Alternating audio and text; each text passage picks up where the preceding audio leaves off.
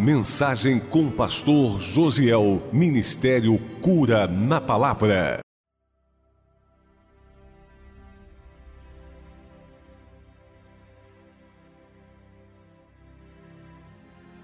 Irmãos, a gente vai compartilhar a palavra do Senhor. Eu gostaria que você abrisse a sua Bíblia no livro de Gálatas, capítulo 4. Gálatas, capítulo 4. O Senhor, Ele, hoje eu, meditando na palavra, Ele me deu uma palavra, e tomara que Ele me dê graça, para que eu possa compartilhar ela aqui nessa noite, de um modo que todos compreendam, que todos compreendam. Eu quero chamar essa mensagem até que Cristo se forme. Amém? Até que Cristo se forme. Não é na faculdade, não, tá, irmãos? É em nós. Achou Gálatas 4? Feche os olhos um pouquinho. Chama o Senhor. Chama o Espírito Santo. A presença dEle. Sabe, ora comigo nesse momento para que o Espírito Santo de fato nos ilumine. Ore comigo para que o Espírito Santo ache lugar no nosso coração. Ore comigo para que a gente possa dar uma boa resposta para Deus nessa noite. Deus responde respostas, irmãos. O Espírito Santo aqui, o Senhor é real no nosso meio. Eu quero te dizer, Senhor, que tudo que nós mais precisamos é ouvir a tua voz, é que o Senhor fale conosco, é que o Senhor ministre ao nosso coração, ó Pai. Apesar da nossa fraqueza, da nossa limitação, Senhor, fale conosco. Queremos e precisamos te ouvir. Tira do nosso meio tudo que não provém do Senhor, tira do nosso coração os embaraços, os empecilhos, ó Deus. Tira a dureza, tira a nossa altivez, o nosso orgulho, tira a nossa soberba, tira, Senhor, tira toda a barreira que se levanta contra o conhecimento do Senhor e que o teu espírito ele tenha liberdade para falar ao nosso coração, ó Pai. É o que eu te peço, Deus. Em nome de Jesus. Amém e amém. Antes da gente chegar no ponto que a gente vai iniciar a mensagem, sabe? Vê uns lampejos assim, e eu creio que eu não posso deixar de compartilhar. Só tem uma coisa que destrói o povo de Deus. E essa coisa não é luta, essa coisa não é prova, essa coisa não é dificuldade. Não. O que destrói o povo de Deus é a falta do conhecimento de Deus. Osés diz isso. O meu povo foi destruído porque lhe faltou conhecimento, e é conhecimento de Deus, não é conhecimento a respeito de Deus, mas é conhecer Deus. E o mesmo Oséias diz assim: conhecei e prossegui em conhecer, ou seja, o conhecimento de Deus, ele não é com limites, Sabe, Deus a gente nunca vai conhecê-lo como um todo. Deus é um Deus de coisas novas. Deus é um Deus novo todo dia.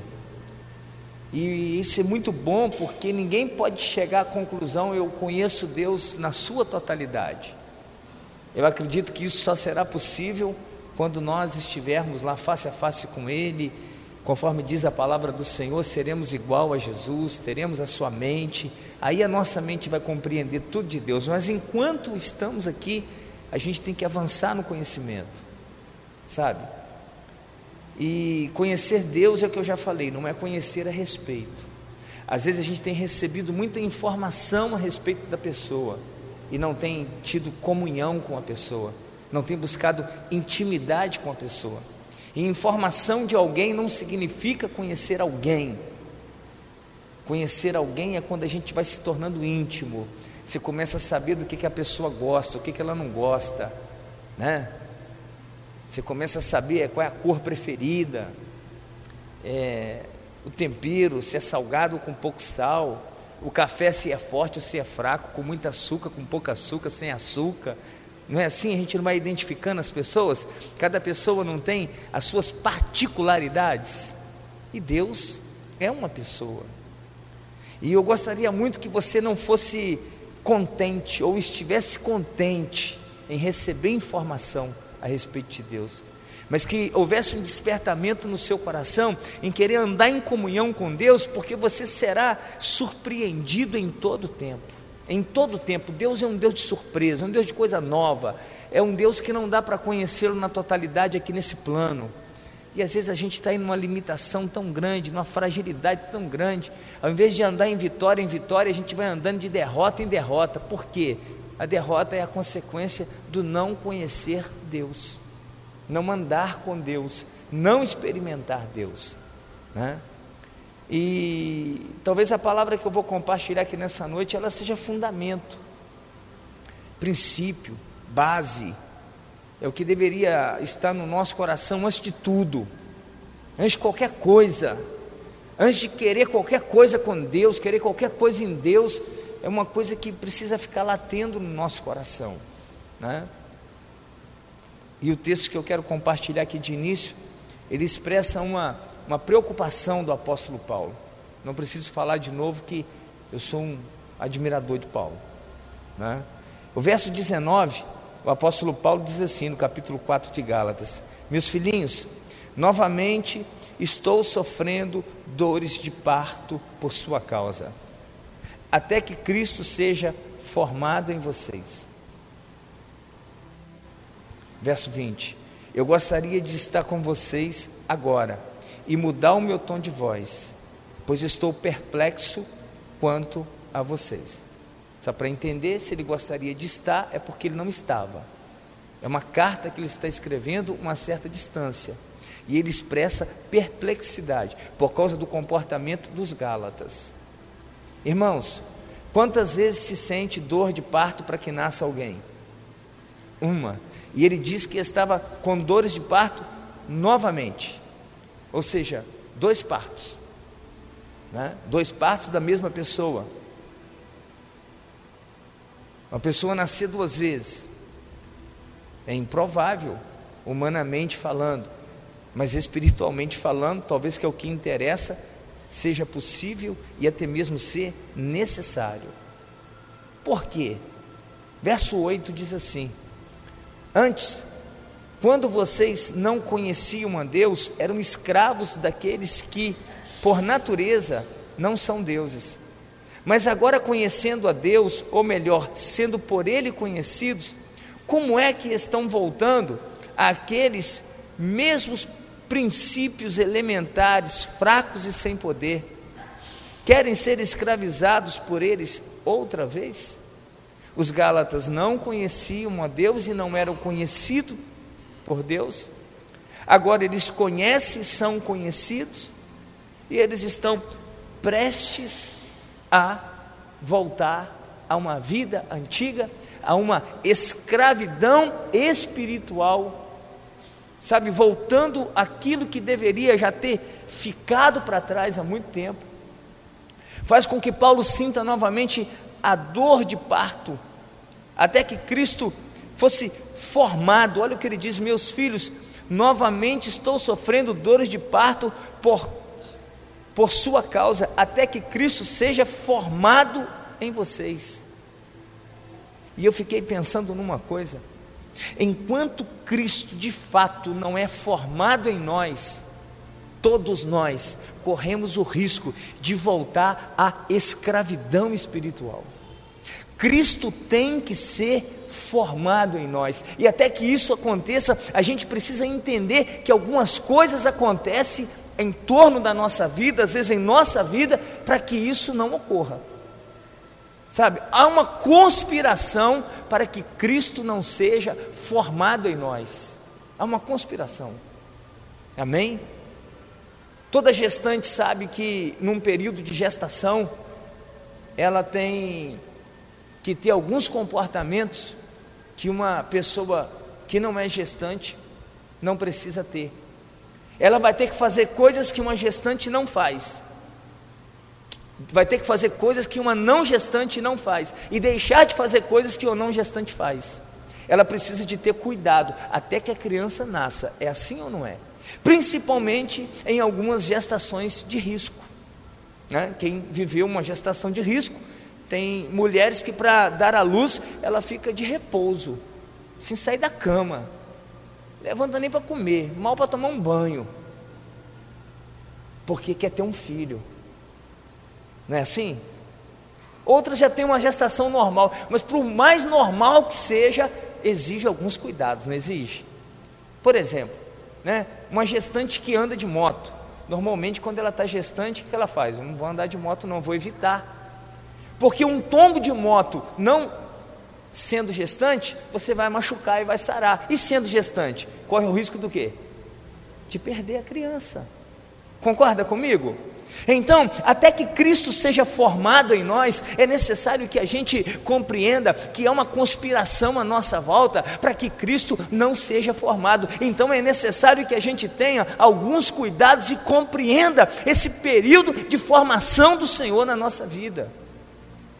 E algumas pessoas ainda não compreenderam isso, e o apóstolo Paulo aqui está observando que os Gálatas não haviam compreendido, e ele expressa sua preocupação, e tudo que ele quer é que Cristo seja formado neles.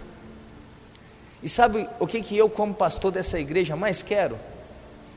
Que o seu testemunho, antes de qualquer coisa, seja um testemunho: Cristo vive em mim. Amém? Às vezes a gente pode ter muitos testemunhos de um encontro com o Senhor que ele fez, aconteceu, curou, libertou, abriu porta, fechou porta, plá, plá, plá, mas na hora, Cristo vive em mim? Hein? Às vezes eu posso ter obtido resultados positivos, mas não ter Cristo formado na minha vida. Aí eu fiquei pensando nisso e eu tive que voltar o meu pensamento para o nascimento de Cristo. Eu gostaria que você fosse para Mateus 2, Mateus 2 aí junto comigo. Quando Jesus nasce, aí vem a visita dos magos, né?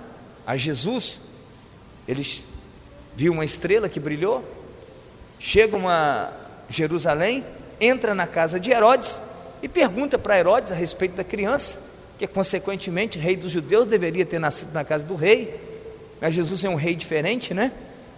Aí o verso 3 ao 5 diz assim: Quando o rei Herodes ouviu isso, ficou perturbado, e com ele toda Jerusalém. Tendo reunido todos os chefes dos sacerdotes do povo e os mestres das lei, os mestres da lei, perguntou-lhes onde deveria nascer a Cristo. E eles lhe responderam: em Belém da Judéia, pois assim escreveu o profeta.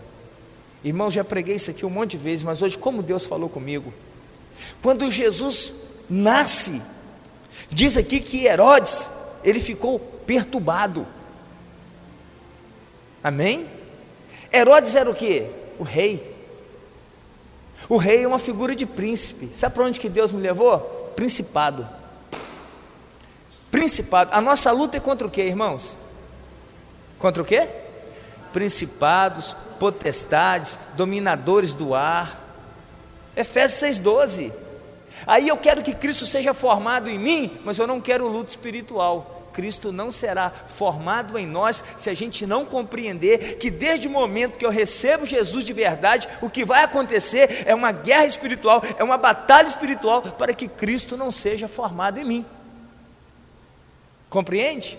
Há uma conspiração no mundo espiritual, nesse mundo tenebroso, no mundo de trevas, sabe? Aquela escuridão que os Gálatas viviam, eles saem da escuridão, mas a escuridão não está nada satisfeito com aquilo. Deixa eu te falar, a escuridão que a gente vivia antes não está nada satisfeito, porque agora nós estamos andando na luz. E tudo que é escuridão lá atrás, que dominava a nossa vida, vai querer o que? Continuar dominando. Então, essa perturbação de Herodes aqui, espiritualmente falando, fala de principado. Ele é o príncipe, é a figura de autoridade, que tinha autoridade sobre Jerusalém, tinha autoridade sobre Israel, sobre aquele território. E antes de Jesus ser autoridade na nossa vida, pode ter certeza, antes havia uma autoridade espiritual que não tinha nada a ver com Cristo, era contrária à vontade do Senhor. E quando Cristo nasce, ele fica perturbado, porque ele sabe que se nascer o rei, eu vou perder o reinado. E ele não quer perder o reinado da nossa vida. Ele quer continuar dominando a nossa vida.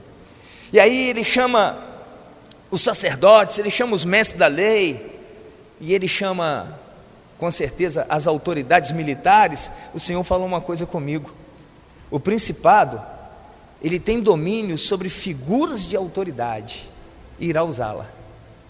Amém? Herodes é o príncipe, mas ele tem o domínio sobre os sacerdotes, ele tem o domínio sobre os mestres da lei, ele tem o domínio sobre as autoridades militares. O principado, ele tem autoridade sobre os demônios. E os demônios, eles regem doutrina.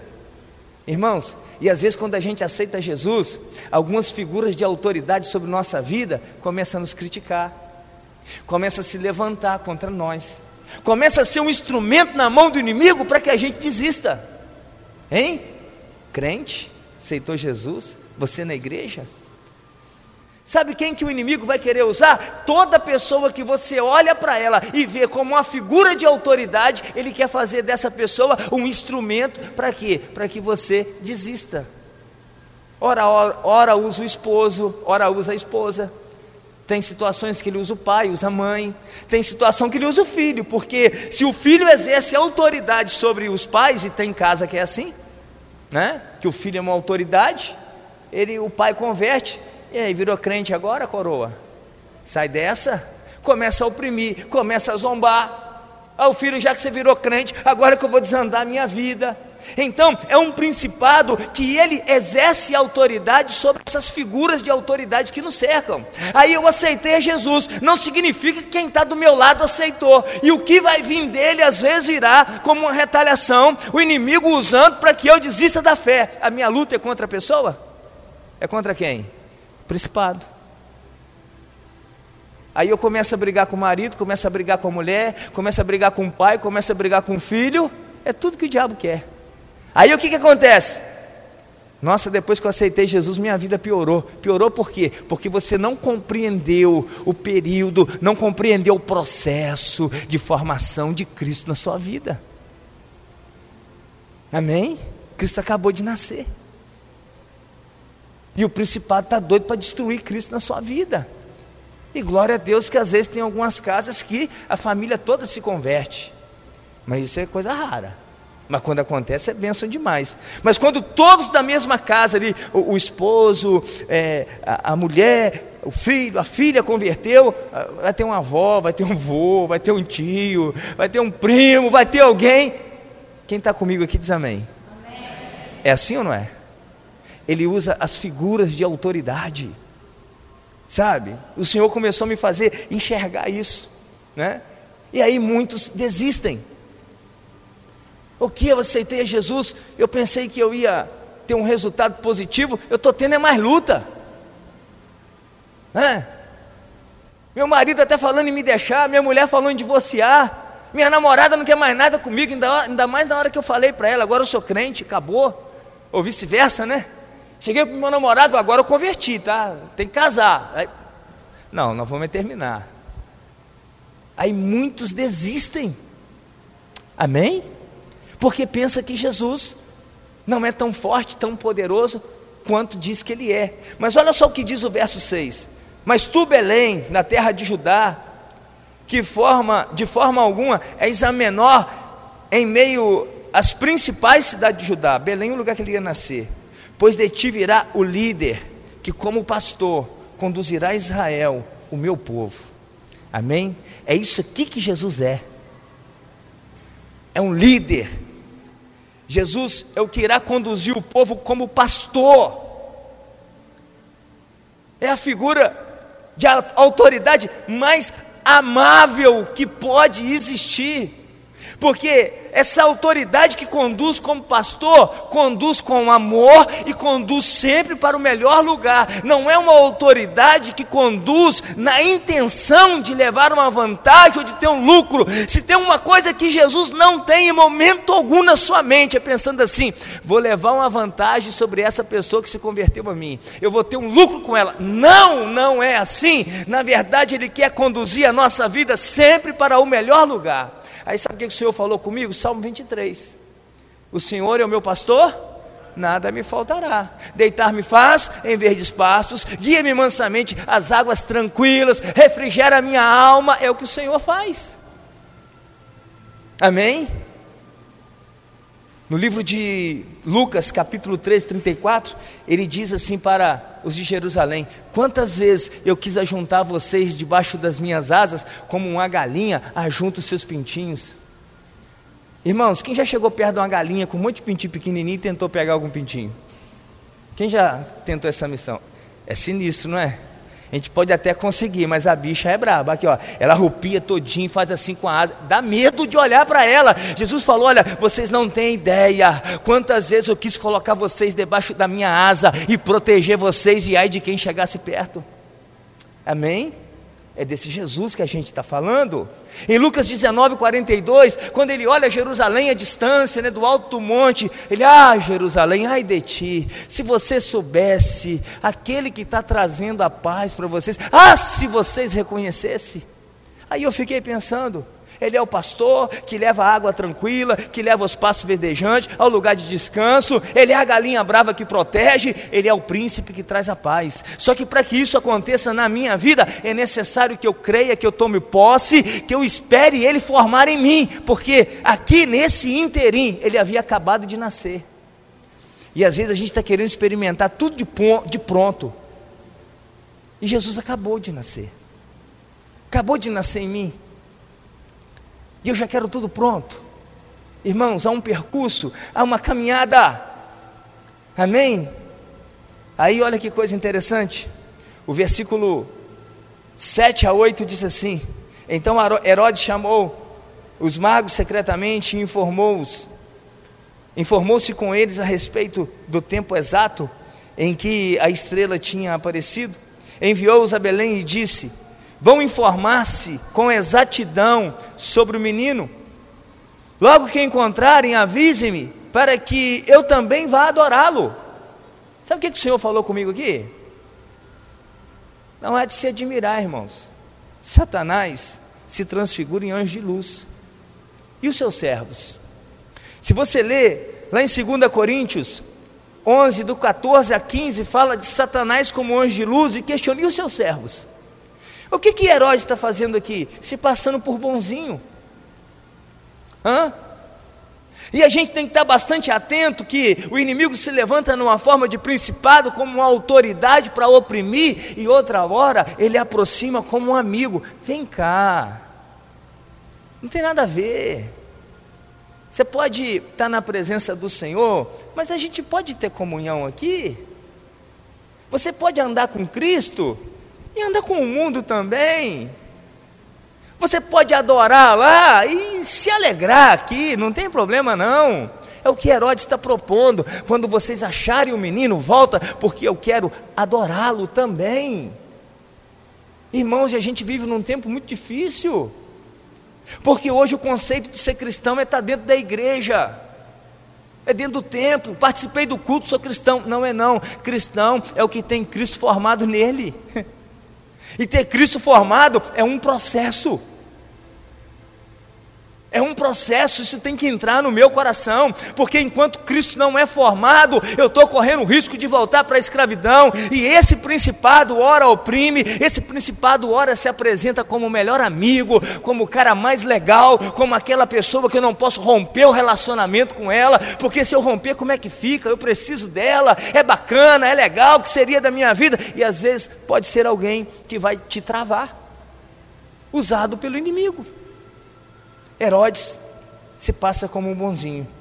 Aí, no verso 12, diz assim: E tendo sido advertidos em sonho, para não voltarem a Herodes, retornaram à sua terra por um outro caminho.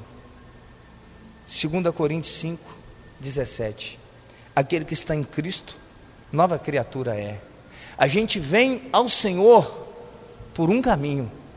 E uma vez que a gente encontra com o Senhor, a gente anda num outro caminho. Eu não posso continuar no mesmo caminho, na mesma pegada, na mesma qualidade de vida, na mesma condição de vida, no mesmo comportamento de antes. Preste atenção, os magos vêm de uma jornada longa, de mais de dois mil quilômetros. Vão até Jerusalém, encontra com Herodes, com quem né, queria matar Jesus. O primeiro encontro deles não foi com o Senhor. E às vezes nós, na nossa busca pelo Senhor, o nosso primeiro encontro necessariamente não será com o Senhor, mas alguém que parece muito bom, muito legal. Mas aí o Senhor visita eles em sonho e diz assim: volta por outro caminho, anda em novidade de vida, anda em novidade de vida. Sabe, se eu de fato encontrei Jesus, se de fato Jesus nasceu em mim e eu quero conservá-lo vivo, a minha vida tem que começar a ter comportamento diferente. Isso tem que entrar no nosso coração. Se eu vim, encontrei Jesus e voltei pelo mesmo caminho, na mesma prática, sabe, fazendo tudo que eu fazia antes de conhecê-lo, mentindo, roubando, adulterando. Você está voltando para Herodes, querido. Você está voltando para aquele que mata Jesus. Aí você começa a viver um engano. Você até conheceu, mas isso impede de ser formado. Mas quando eles são visitados em sonho, vai por um outro caminho. Era um caminho desconhecido. É um caminho novo. Sabe, o caminho do Senhor é desconhecido para nós. Porque o caminho do Senhor é novo para nós. O caminho do Senhor apresenta umas novidades que nós não conhecíamos antes, mas é nesse caminho que o inimigo não nos toca.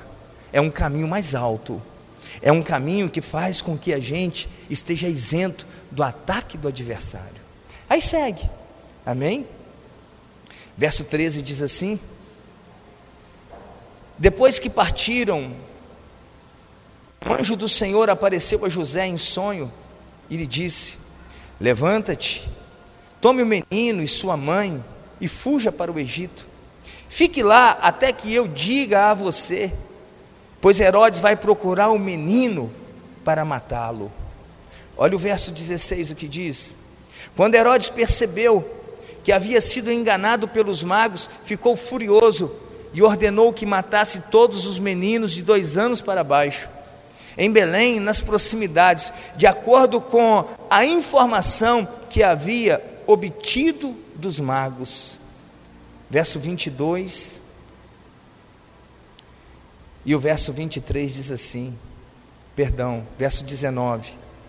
Depois de Herodes morreu, um anjo do Senhor apareceu em sonho a José no Egito e disse: Levanta-te, tome o menino e sua mãe e vá para a terra de Israel pois estão mortos os que procuravam tirar a vida.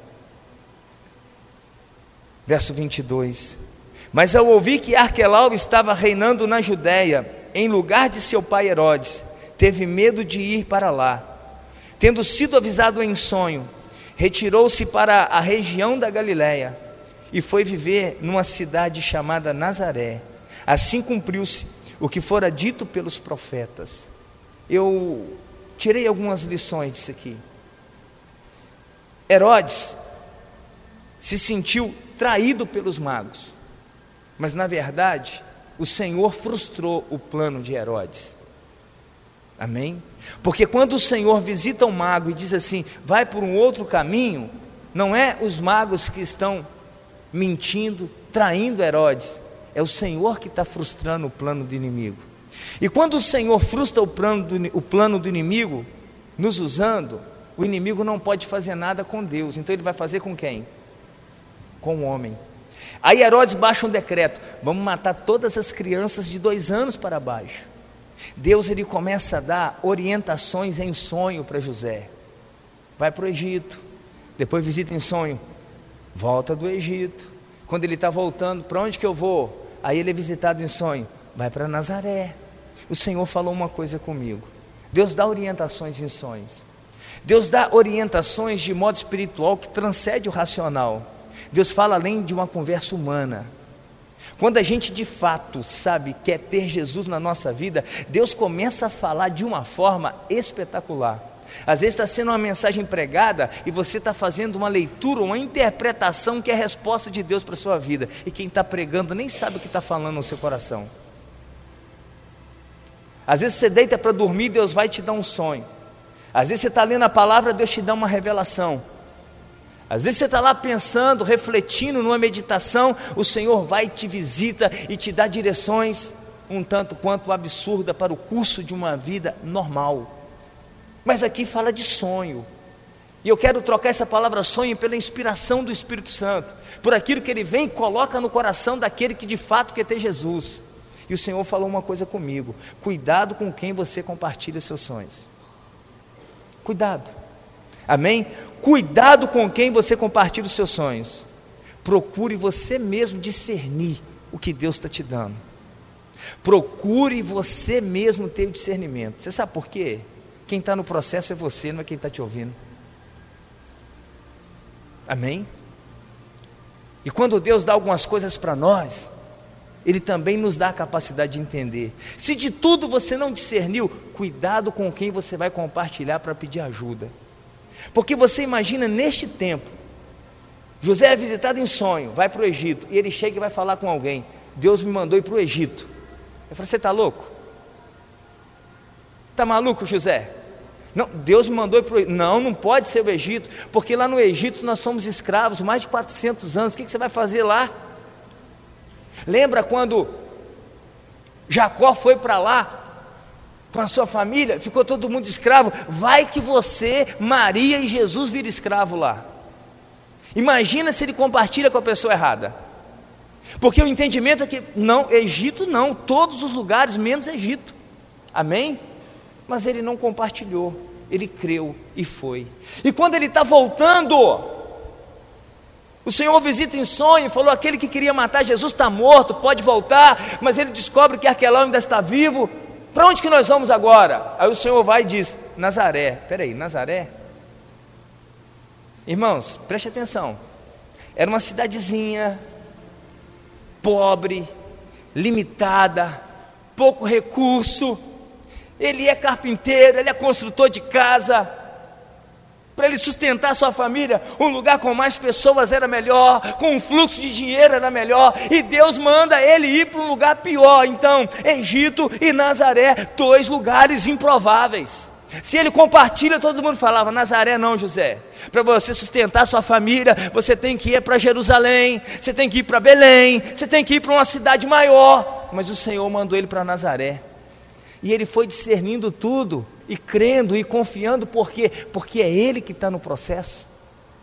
Sabe, quem está levando a coisa séria, Deus fala umas coisas absurdas, que se você compartilhar com a pessoa errada, a pessoa errada vai tirar o que Deus está colocando no seu coração. E aí, uma outra coisa que eu aprendi: José e Maria, com suas ações, nos ensina o que é mais importante. Preste atenção: antes do meu conforto, é conservar Jesus vivo. Amém? Você entendeu isso? E hoje qual é o maior motivador a buscar Jesus? Fala para mim. Para que Ele melhore a minha qualidade de vida, para que Ele me dê mais conforto. Mas quem quer ter Cristo formado nele, em muitos momentos, o seu conforto vai ficar de lado, a sua alegria vai ficar de lado, o seu prazer vai ficar de lado, a sua satisfação vai ficar de lado e você não vai ter nenhuma tristeza nisso, porque você vai ver Jesus crescendo na sua vida. Cara, isso é tremendo demais, é absurdo, é a contramão do mundo, é a contramão da vida humana. Hã? Esse evangelho que diz aí, vem para Jesus e que vai dar tudo certo, irmãos. Às vezes o aceitar Jesus vai jogar a gente na cova do leão, vai nos lançar na fornalha. Mas já imaginou o que é você sair da fornalha e falar: o quarto homem estava junto comigo? Você sair da cova do leão e falar: olha, Deus mandou o anjo dele e fechou a boca do leão. Às vezes o aceitar Jesus de verdade vai implicar em algumas perdas, em ser levado a algumas determinadas situações, sabe que aparentemente a sua vida não melhorou, ela piorou, mas você está entendendo o processo, está entendendo o que Deus está falando, você está crendo, e enquanto você vai padecendo, Jesus vai crescendo na sua vida. Ele vai aumentando, ele vai ficando robusto. Aleluias. E aí, depois que Cristo é formado, ninguém volta para as trevas mais. Amém?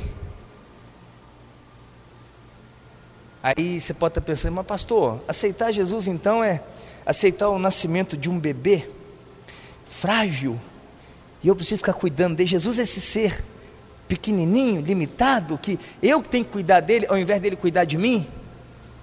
Eu estou tentando pregar nesse entendimento, mas na verdade é o contrário. Sabe o que acontece, pastor Fabiano? É que quando a gente aceita Jesus de verdade, o bebê somos nós, porque nós acabamos de nascer.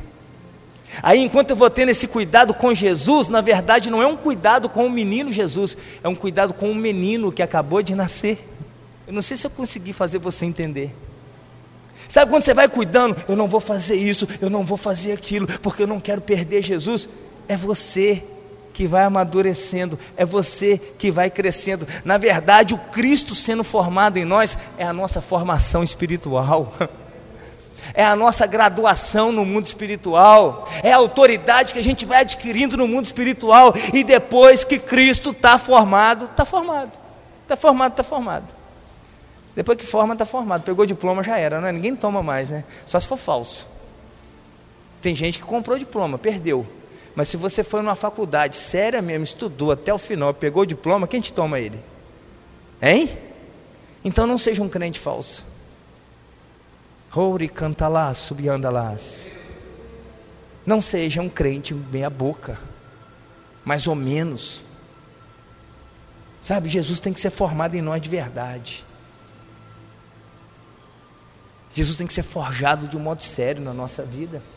E depois que ele está formado, acabou. E quando que eu vou identificar, pastor, que Jesus está formado? Volta para Gálatas. Isso aqui é maravilhoso demais.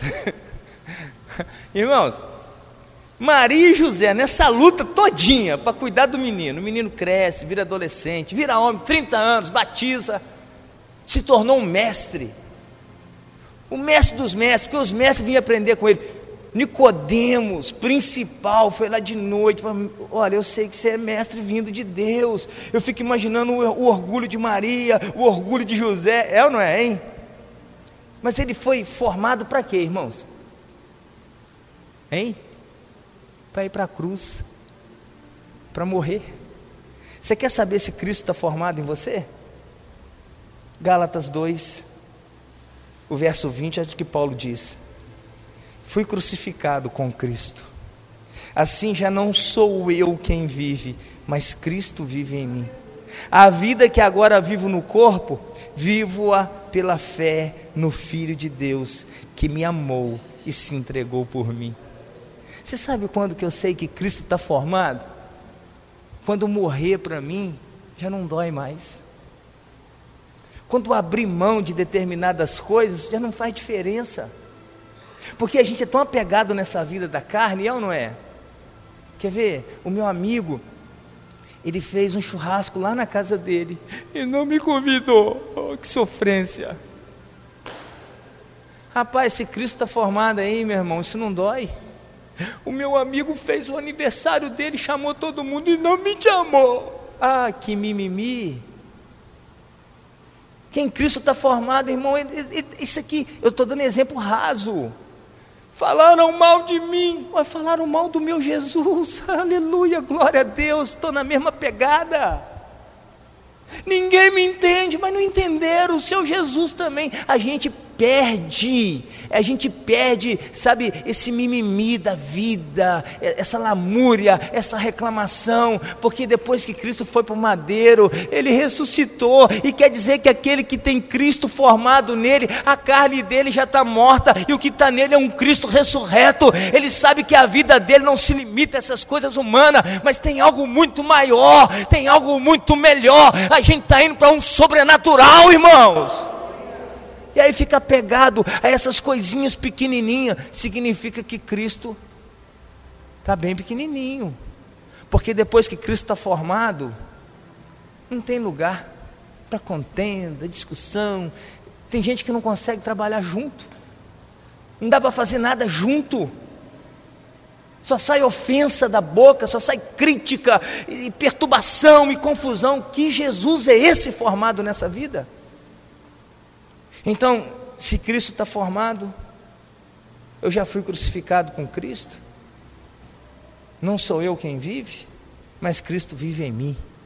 E a vida que agora vivo no corpo ou na carne, como pode estar aí na sua Bíblia, eu vivo pela fé no Filho de Deus que me amou e se entregou por mim. Se ele, enquanto criado por Maria, por José, foi criado para ir para a cruz, eu também estou construindo algo em mim para ir para a cruz. Eu estou me formando para ir para a cruz, irmãos. Amém? Para morrer. E aí, depois que você está morto, tudo é lucro.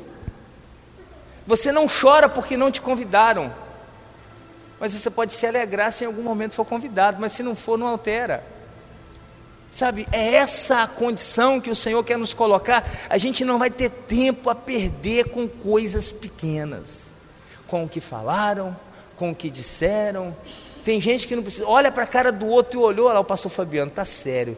Ele está pensando alguma coisa de mim. Eu estou pregando aqui e ele não está concordando com nada. Olha, ele tinha que estar tá dando glória a Deus. Aleluia. Que crise é essa? Quem está convicto de Jesus na vida dele não tem essas crises pequenas essas confusões pequenininhas, sabe, que embaraça e trava o crescimento da pessoa. Cristo está formado, irmãos, a gente não tem tempo a perder. A cruz é o nosso lugar, mas depois da cruz tem a ressurreição, pode ficar tranquilo. Aqueles que já morreram com Cristo ressuscitarão com Ele também. Essa é a palavra. E Paulo estava preocupado com os Gálatas. Estou tendo dor de parto de novo. Por quê? Vocês estão voltando para a escravidão? Espera aí. Oh, Cristo tem que ser formado na vida de vocês. E toda a formação de Jesus foi para ir para a cruz. Amém? O maior diploma dele é o advogado. Aquele que tem o poder de nos absolver de todo e qualquer pecado. Carrega essa característica. Amém? A gente morre para não culpar os outros eu fico em silêncio para que ninguém padeça. Eram os critérios de Jesus. Vamos orar, irmãos? E se o alimento foi mais consistente, come assim mesmo, porque vai te fazer bem. Amém? O Senhor quer formar em nós. A gente precisa contribuir para que Cristo seja formado em nós.